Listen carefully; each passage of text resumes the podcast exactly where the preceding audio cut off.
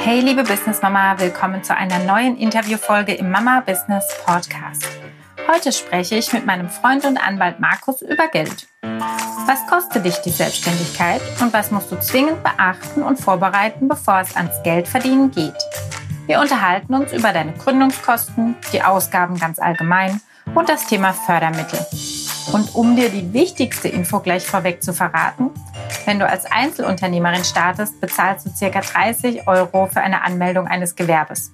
Ist dein Ziel eine GmbH, kostet dich die Gründung, vom Notar beglaubigt, ungefähr 850 Euro. Viel Spaß beim Zuhören. Hallo Markus. Hallo Nadine. Wir unterhalten uns heute über das Thema Gründungskosten. Also wie viel Geld muss ich überhaupt mal in die Hand nehmen, damit ich anfangen darf zu arbeiten, damit ich ein, ein Kunde, ich darf, ja, ich arbeite sehr gerne. Für mich ist es okay. Ähm, ja, damit ich quasi die erste Rechnung schreiben kann, damit ich einen Kunden haben kann und den auch im Bestfall glücklich machen mit meinem Produkt oder meiner Dienstleistung. Wie viel Geld brauche ich dafür? Was muss ich dafür tun? Also, die Mindestmenge an Geld, die ich bringen muss, wir gehen jetzt mal davon aus, dass das, was du tust, Gewerbe ist, dass du auf das Rathaus läufst und sagst, ich melde ein Gewerbe an, sagen wir mal 30, 35 Euro. Kann ich nicht im Einzelnen sagen, aber so um den Dreh rum dürfte ja, es kosten. Ich glaube, ich habe 25 oder 30 bezahlt. Genau. und wenn du schon alles hast, was du zum Arbeiten brauchst, kannst du jetzt loslegen. Super. Das Hiermit war's. ist diese Folge beendet. Nein, ich würde noch, damit vielleicht auch meine Vorstellung bei einer GmbH einfach in Zahlen ausgedrückt ja. werden kann. Jetzt sagt die Nadine, toll, ich habe meine Gewerbeanmeldung, 35 Euro, 15 übrig, kaufe ich mir noch ein Eis? Nein, die Nadine will noch eine GmbH. Jetzt ist natürlich immer die Frage, ja, was brauche ich für eine GmbH? Wir wissen schon, dass bei einer GmbH die Hälfte des Mindeststammkapitals, das sind 25.000 Euro, also 12.500 Euro müssen nachgewiesen werden, dass sie auf eurem Geschäftskonto liegen. Dann werdet ihr auch eingetragen. Mhm. Und es ist so, was brauche ich bei einer GmbH? Ich brauche als erstes den Entwurf und dann die Beurkundung des Gesellschaftsvertrags und dann müssen die Gesellschafter durch Beschluss bestellt werden. Zweiter Schritt ist dann Gesellschafterliste, Abstimmung der Firmierung mit der IHK dann haben wir die Handelsregisteranmeldung und Unterschriftsbeglaubigung, Übermittlung, Überwachung der Stammkapitaleinzahlung durch Notar, Auslagen für Ausdrucke und Kopien, Auslagenpauschale, Gerichtskosten, wenn ihr eingetragen werdet. Wenn du jetzt eine Einfrau GmbH bist, kostet dich das 833,50 Euro.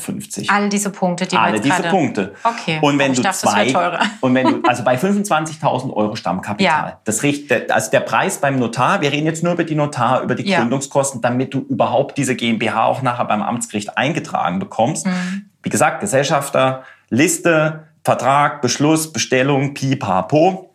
Da bist du bei 833,50 Euro. Dann kommt noch die Umsatzsteuer hinzu. Und wenn du jetzt beispielsweise bei 25.000 Euro Stammkapital mehrere Gesellschafter damit aufnimmst, sind es 842,50 Euro.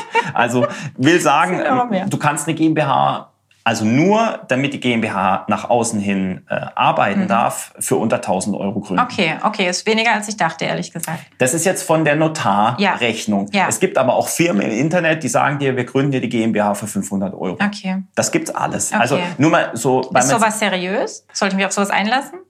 Du wirst es spätestens anmerken, wenn sie dich nicht äh, beim Amtsgericht eintragen, äh, dann hat irgendwas nicht funktioniert. Aber ich man, nicht bemerken. Ich sag mal so, man kann ja auch Synergien nutzen, wenn ich jetzt jemanden habe oder ich, ich, ich sag einfach, wir haben jetzt wirklich kaum Geld und auch die 1000 Euro sind für uns zu viel, weil wir haben alles in die Stammeinlage reingeknallt.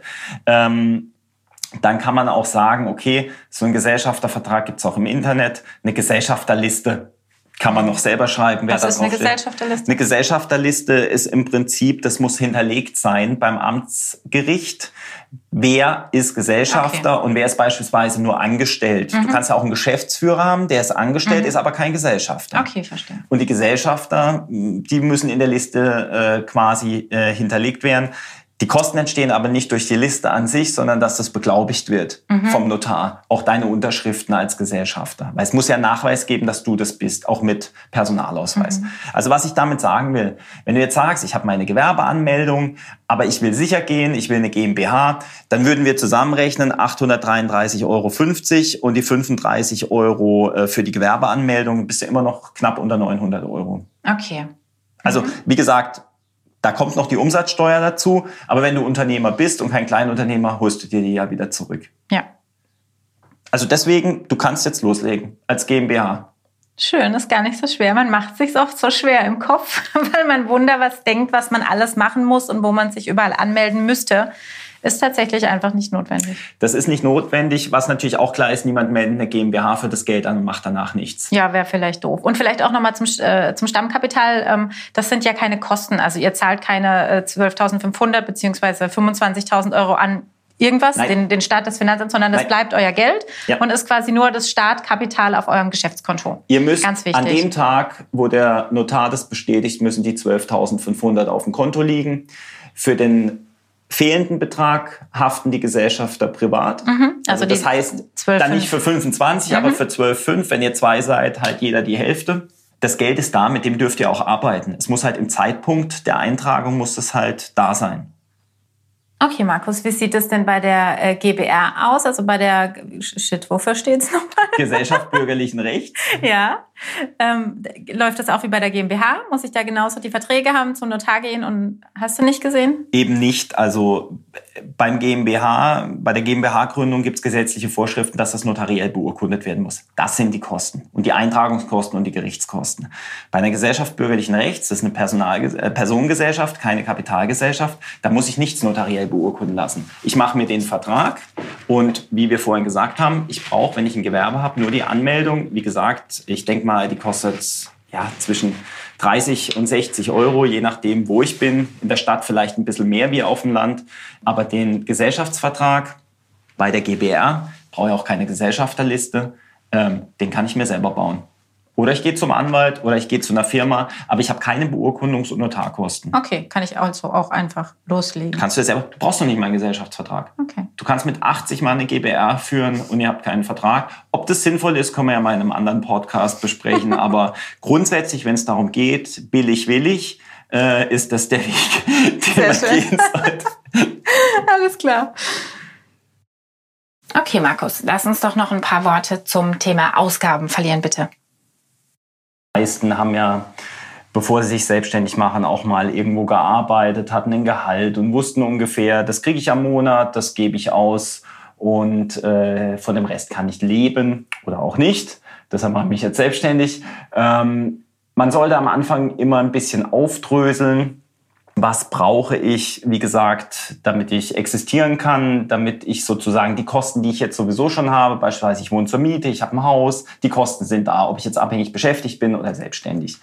Ich würde ganz kurz, sorry, wenn ich dich unterbreche, nochmal auf den Anfang ähm, gern ja. zurückkommen, wo du, wo du gesagt hast, du solltest wissen, welche Kosten oder welche Ausgaben du bisher hattest. Das finde ich einen ganz, ganz, ganz wichtigen Punkt, wirklich zu sagen, man setzt sich einmal hin, auch wenn es total unangenehm ist und keinen Spaß macht und schaut sich die Kontoauszüge der letzten mindestens mal ein bis zwei Jahre an um wirklich zu wissen, im Schnitt, wie viel Geld brauche ich denn im Monat für alles? Für Spaß, für Auto, für Versicherungen. Deswegen auch das volle Jahr. Es gibt vielleicht Versicherungen, die zahlst du nur jährlich. Eine, eine schlichte Excel äh, oder Tabelle oder wie auch immer man es zusammenfasst, ein Papier, äh, sich rauszunehmen und mal alles zusammenzurechnen, wirklich schwarz auf weiß zu sehen, das brauche ich jeden Monat, um überhaupt gut weiterleben zu können, so wie es jetzt vielleicht auch im Angestelltenverhältnis vorher war. Das sollte auf alle Fälle die Basis sein, auch wenn die Aufgabe keinen Spaß macht. Ja, also mir hat es keinen Spaß gemacht. Man sagt ja auch immer im Verhältnis zu was. Ja, ich brauche ja einen Ausgangspunkt, von dem ich auch mal selbst vielleicht für mich auch ein Ziel mache, dass ich sage, ich habe bisher so und so viel verdient. Hier habe ich meine Ausgaben, die kommen auf jeden Fall, auch wenn ich mich jetzt selbstständig mache, die laufen nebenher weiter. Bloß die Einnahmenseite ist das Problem, die ich vielleicht, dass ich noch nicht so kalkulieren kann.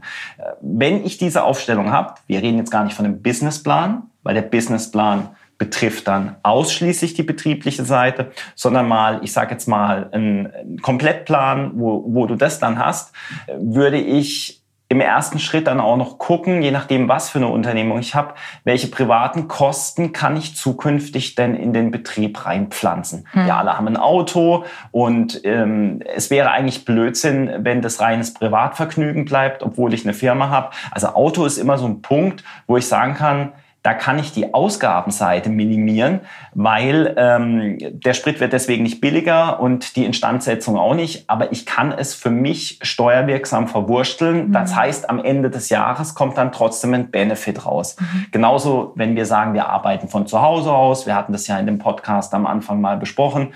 Ich habe einen Raum, 20 Quadratmeter, sind 10 Prozent äh, der gesamten Wohnfläche, dann kann ich das anteilig auch einwursteln, weil die Kosten ja. habe ich jetzt sowieso. Ja. Ob ich nichts mache oder nur wohne. Ja. Und dann kommen, wie gesagt, diese Kosten, wo man jetzt sagt, im Steuerrecht heißt es Betriebs- und Geschäftsausstattung. Was muss ich neu anschaffen?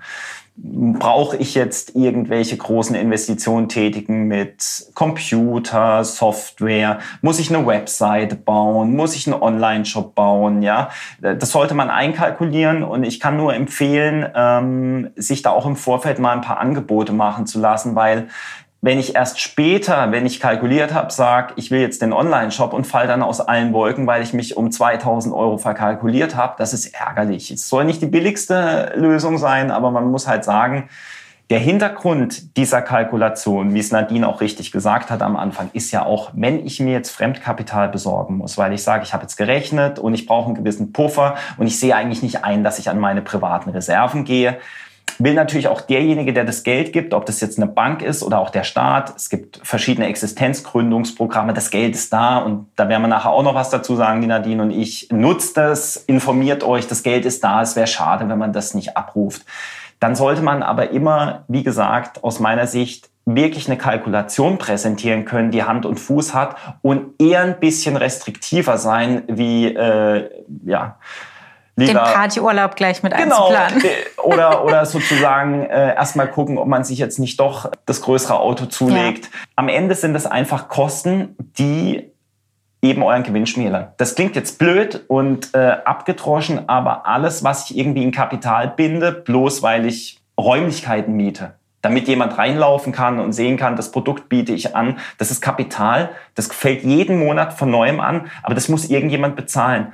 Am Ende macht ihr nur einen Gewinn, wenn die Kosten geringer sind, wie das, was am Ende bei euch einbezahlt wird. Es ist so einfach, aber man sollte das im Vorfeld bedenken. Ja, man ist ja oft so mit ein bisschen Abstand ähm, klingt das auch immer sehr vernünftig, aber in dem Moment, wo man, ich sag mal, am, am Spinnen ist und, und seine Ideen äh, sich ausdenkt und eben sich vorstellt, boah, wäre das toll, ich hätte dann auch noch irgendwie mein stylisches Büro in einer 1A-Lage, ähm, alles richtig, aber es läuft halt auch tatsächlich nicht weg. Also es macht anfangs wirklich Sinn zu sagen, ich versuche mal mit einem minimalen Aufwand zu starten und nicht gleich alles rauszuballern, was ich vielleicht mir die letzten 20 Jahre auch erarbeitet habe an Erspartem, ähm, macht durchaus Sinn. Ja, und vor allem zu derzeitigen Situation muss man ja auch mal sagen, die Kreditzinsen sind relativ günstig. Also man muss ja auch immer sagen, ihr werdet das alles später mal erleben. Wenn ich Unternehmer bin und ich bin aus dem Gröbsten raus und es steht eine Investition an und ich zahle es als Unternehmer von dem, was ich erwirtschafte, dann habe ich eher die Handbremse drin und sage, ähm, zahle ich das jetzt aus eigener Tasche? Da fängt dann das Kalkulieren an und dann mache ich eine ganz einfache Rechnung auf. Wenn ich der Bank das hinschieb und sage, ich zahle jeden Monat so und so viel, bleibe aber liquide, ähm, dann ist der Unterschied ein paar tausend Euro, aber mein Geld ist immer noch da. Und genauso ist es bei der Gründung auch. Also man kann viel Geld ausgeben bei einer Gründung und man hat noch keine einzige Minute irgendwas verdient. Und eigentlich sollte es umgekehrt sein. Ich glaube, der Königsweg ist, dass man mit einem relativ überschaubaren Aufwand startet, weil aufsatteln kann ich immer aber dazu muss es laufen. Ja. Deswegen noch mal ein Anliegen, was wir ja im letzten Mal hatten, gerade wenn es um das Thema geht, was für eine Gesellschaftsform, es sind immer Folgekosten verbunden. Ihr müsst nicht nur sehen, was kostet mich jetzt die Gründung der GmbH, sondern die nächsten fünf Jahre. Steuern, Steuerberater und so weiter. Das sind, das sind Dinge, die, die auflaufen, wo ich vielleicht sagen kann, ähm, wenn ich sage Steuern, es gibt ja auch freie Berufe, die trotzdem gewerblich tätig sind, weil sie sich wählen. Also es gibt Gesellschaftsformen, die sind immer gewerblich. Mhm. Wenn ein Anwalt, der ein Freiberufler ist, der keine Gewerbesteuer zahlen würde, eine Anwalts GmbH gründet, Und da fällt er wegen der GmbH der Gewerbesteuer. Deshalb wollte ich das mit der Steuer nochmal sagen. Ihr könnt auch zusätzlich Steuern auslösen, nur durch mhm. die Gesellschaftsform. Ja. Also wenn ihr irgendeinen Heilberuf macht oder irgendwas, was unter diese Berufe fällt, die eigentlich freiberuflich sind. Ja, stimmt. Das muss man vor. Und Gewerbesteuer muss auch gemeldet werden. Ja. Da kriegt der Steuerberater auch wieder Geld dafür. Nichts gegen die Steuerberater. Die sollen ihr Geld verdienen. Nur es ist alles Geld, was dir niemand bezahlt. Mhm. Ja, also für den Anfang macht es definitiv Sinn, nicht gleich äh, aus den Vollen schöpfen zu wollen. Okay, ähm, wie sieht es denn mit dem Thema Fördermittel aus, Markus? Also die erste Anlaufstelle wäre jetzt aus meiner Sicht, ähm, sagen wir mal aus der Situation, du hast jetzt jahrelang irgendwo gearbeitet, hast dein Kind bekommen, warst in Elternzeit und überlegst dir, jetzt gehe ich auf meinen alten Job zurück oder springe ich in die Selbstständigkeit. Wenn ich aus einem Beschäftigungsverhältnis komme, würde ich immer erst mit dem Arbeitsamt reden. Weil da gibt es auch viele Missverständnisse, dass man sagt, nur wenn ich gekündigt werde, habe ich Anspruch auf eine Existenzsicherung. Nein. Wenn man dem Arbeitsamt verklickern kann, warum man sich selbstständig macht, wird das Arbeitsamt in der Regel, und die haben Beratungsstellen auch für Hochschulabsolventen und Nicht-Hochschulabsolventen in den größeren Städten, die werden im Zweifel immer sagen, doch machen Sie sich selbstständig, das ist für uns längerfristig der größere Benefit, weil Unternehmen schaffen mhm. Arbeitsplätze, ein Arbeitsplatz schafft keinen Arbeitsplatz. Das sind Irrtümer vorher besprechen. Wenn das Arbeitsamt sagt, na ja, wenn Sie jetzt kündigen, ähm, da können wir schon was machen, dann ist schon mal die erste Hürde vielleicht äh, abgeschafft. Dann gibt's Förderprogramme, die man ziehen kann, auch bei den Banken, bei den Landesbanken. Die haben auch sehr, sehr gute Konditionen. Als wir damals die Kanzlei gekauft haben, die haben wir auch kreditfinanziert. Da hat uns die Landesbank Baden-Württemberg äh, einen Kredit gegeben äh, zu einem Zinssatz. Das war ein Träumchen. Ja, aber die sehen ja ihre Aufgabe auch darin, sowas anzuschieben. Die wollen mhm. damit kein Geld verdienen, weil die sehen es langfristig. Die sagen, wir geben euch jetzt 50.000 Euro und wenn die Sache läuft, kriegen wir die 50.000 Euro locker wieder zurück, allein was ihr an Steuern und Abgaben und bla bla zahlt. Deswegen, erste Anlaufstelle, informieren, was für Geld ist da, auf das ich zugreifen mhm. kann. Aber auch schon differenzieren, Entschuldigung, zwischen was kriege ich wirklich bar auf die Hand und muss es nicht zurückzahlen und was ist vielleicht nur ein günstiger Kredit. Die meisten ähm, Sachen sind nur günstige Kredite, genau. weil du brauchst einen Verwendungsnachweis. Ich meine, sonst könnte jeder hingehen und sagen, ich finanziere meinen nächsten Urlaub, indem ich sage, ich mache hier einen Kiosk und äh, habe aber keinen Bock da zu arbeiten. Hat halt nicht funktioniert, das Geld ist aber weg. Nee, nee, da muss schon irgendwie ein Konzept sein. Die wollen auch einen Businessplan. Die wollen auch sehen, äh, wo seht ihr euch in drei Jahren? Was ist die Ausgabenseite? Wie gedenkt ihr überhaupt Geld zu verdienen? Weil für Lachs gibt's in Deutschland nichts. Das ist Was klar. auch völlig okay ist. Was auch vollkommen okay ist. Das Zweite ist natürlich, dass man sich dann bei den zuständigen Berufskammern, je nachdem, was für eine Branche ich bin oder auch beim Gewerbeamt einfach mal informiert, Brauche ich eine Gewerbezulassung? Unterfalle ich einem Gewerbe? Gibt es irgendwelche Sondergesetze, ähm, die ich erfüllen muss, wo ich eine Erlaubnis brauche, ähm, wo ich vielleicht eine Qualifizierung brauche, um zum Beispiel, jetzt mal ein ganz blödes Beispiel, ich fahre Gefahrgut rum, da brauche ich eine Sonderbetriebserlaubnis, ähm, um das Auto fahren zu dürfen oder eine Stellplatzgenehmigung, damit mein Flammkuchen auf dem Wochenmarkt, weil das sind alles so Dinge, loslegen ist gut, aber wenn dann halt die Ortspolizei dasteht und fragt, das kann teuer werden, solche Sachen sollte man sich vorher äh, einfach informieren. Das kostet meistens nicht viel Geld. Okay, ja, es kostet, es kostet Zeit und Nerven. Wenn ich mir überlege, ich war damals beim Finanzamt und habe äh, tatsächlich gefragt, wie ist denn das jetzt mit, äh, bin ich hier denn jetzt auf jeden Fall Gewerbe? Ich starte ja erstmal mit was Kreativem und ne, wer weiß, konnte die gar nichts anfangen mit dieser Information, war die maßlos überfordert und hat gesagt, gibt nur ein Gewerbe, Sie können nur das Gewerbe anmelden. Kommt halt auch immer so ein bisschen drauf an, bei wem man dann landet.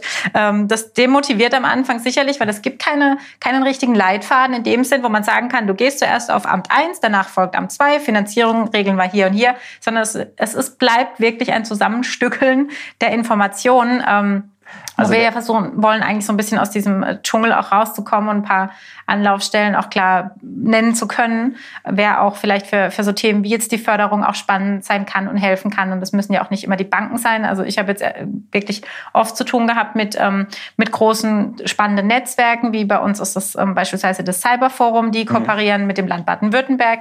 Das Land Baden-Württemberg stellt sogenannte Innovationsgutscheine zur Verfügung. Und da gibt es tatsächlich Fördermittel, die man auch nicht zurückzahlen muss. Man, man investiert äh, für ein Forschungsprojekt beispielsweise und es wird zu 50 Prozent ähm, getragen vom Land, wenn man diese Förderung erhält. Also es gibt durchaus Anlaufstellen, die auch spannend sein können und helfen können bei dem Thema. Ja, es gibt auch die, die lokalen Banken, die auch eigentlich immer ein offenes Ohr haben, wenn jetzt die Idee nicht absolutes Minusgeschäft wird. Ähm, wie gesagt, steht alles und fällt aus meiner Sicht immer mit dem Businessplan. Je genauer und strukturierter und je durchdachter auch die Zahlen sind, kann das auch jemand, der das liest, nachvollziehen. Deswegen, ähm, es gibt so viele Anlaufstellen, da kann man sich schon verlieren. Das Finanzamt ist nicht unbedingt die Anlaufstelle, um Fragen zu stellen. Die haben eine andere Aufgabe. Ich denke an die Industrie- und Handelskammern, die da eigentlich sehr gute Leute haben. Dann die sind auch, super. Dann gibt's noch, ja. dann gibt's noch von den Industrie- und Handelskammern Kooperationen, wo man mal zu so einem Unternehmensgründungsgespräch zu jemand geschickt wird. Das habe ich damals auch gemacht da zahlt man keinen müden Cent. Und die Leute haben nicht nur das Know-how, die haben auch Connections, die haben auch ja. ganz gute Tipps, äh, wie es weitergeht. Ähm, das sollte man im Vorfeld alles mal nutzen, einfach um auch mal so ein bisschen ein Gespür zu bekommen, äh, wo die Reise denn hingeht. Weil einfach mal so loswursteln, das kostet meistens mehr Geld, als, als dass man sich vorher mal ein bisschen informiert und einfach auch mal vielleicht ähm, auch vorher abklärt, was kriege ich eigentlich dazu? Ich habe jetzt mal ein Beispiel bei mir als äh, wir die Anwaltskanzlei seinerzeit gekauft haben, da war zum Beispiel, ich habe dann auch einen Existenzgründungszuschuss bekommen, der errechnete sich nach meinem Referendarsgehalt, dementsprechend hoch war er.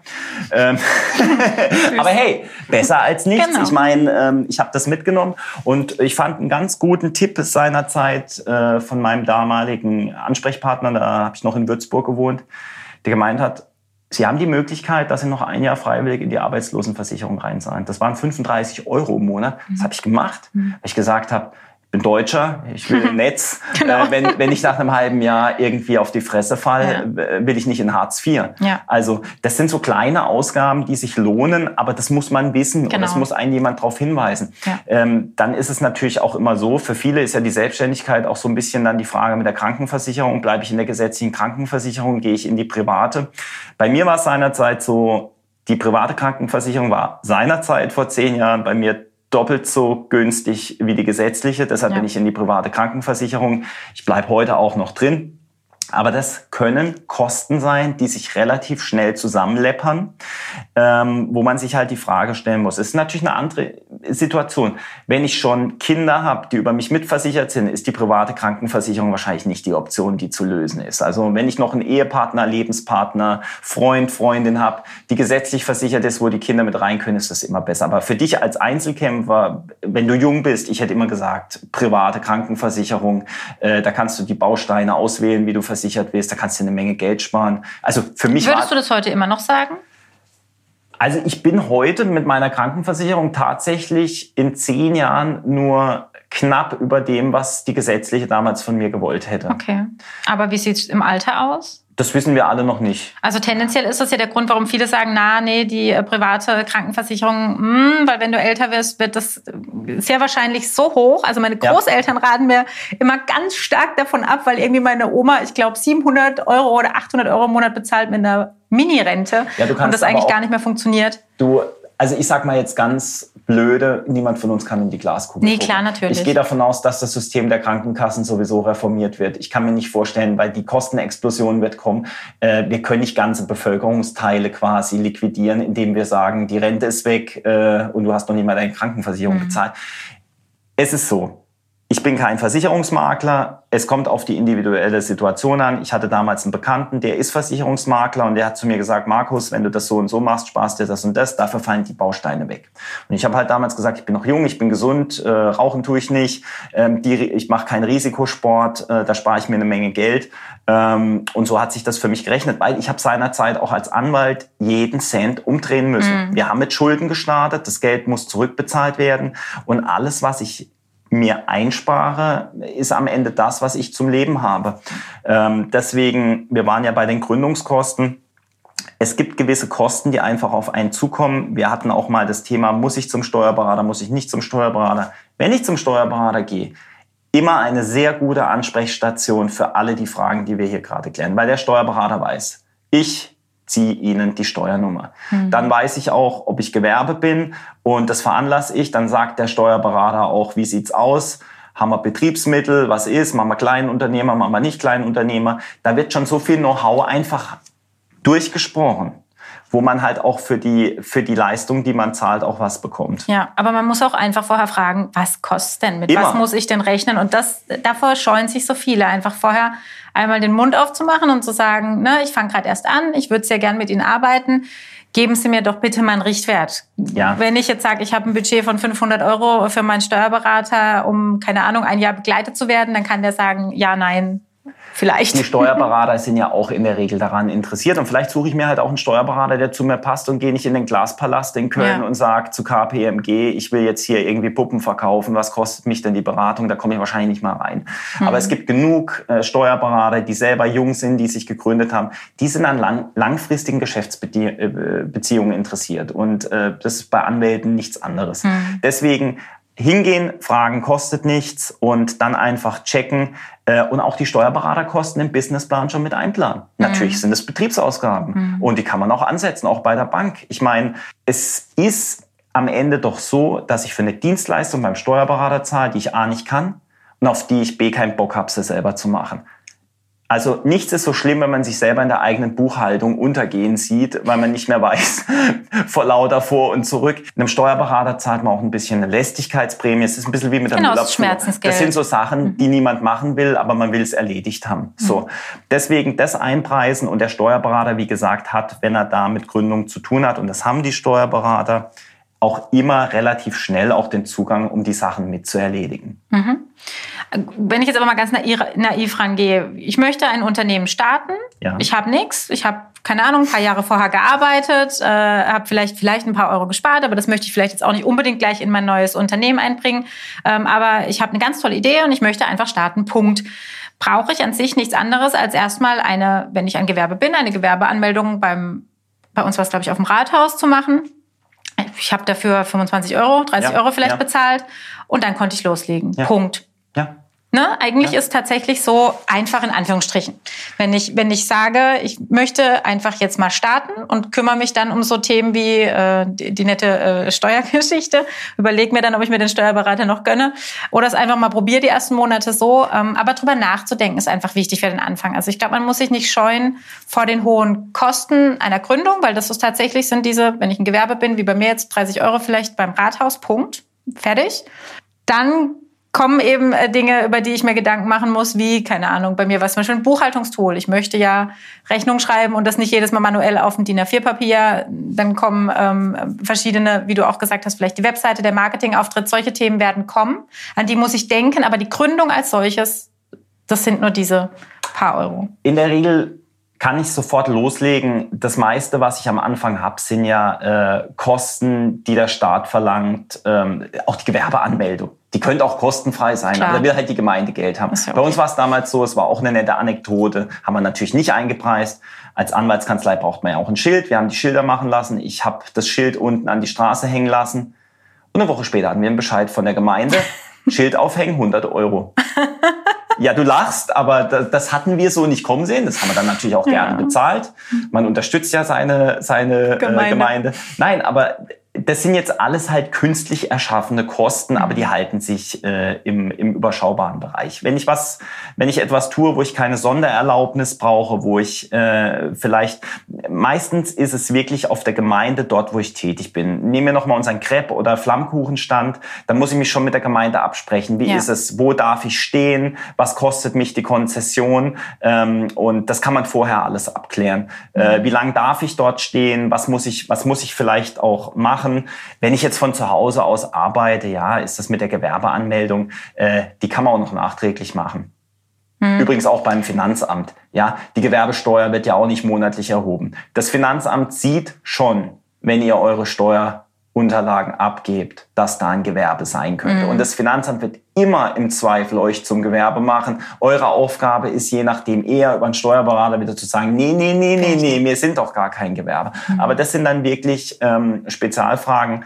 Loslegen kann man relativ schnell.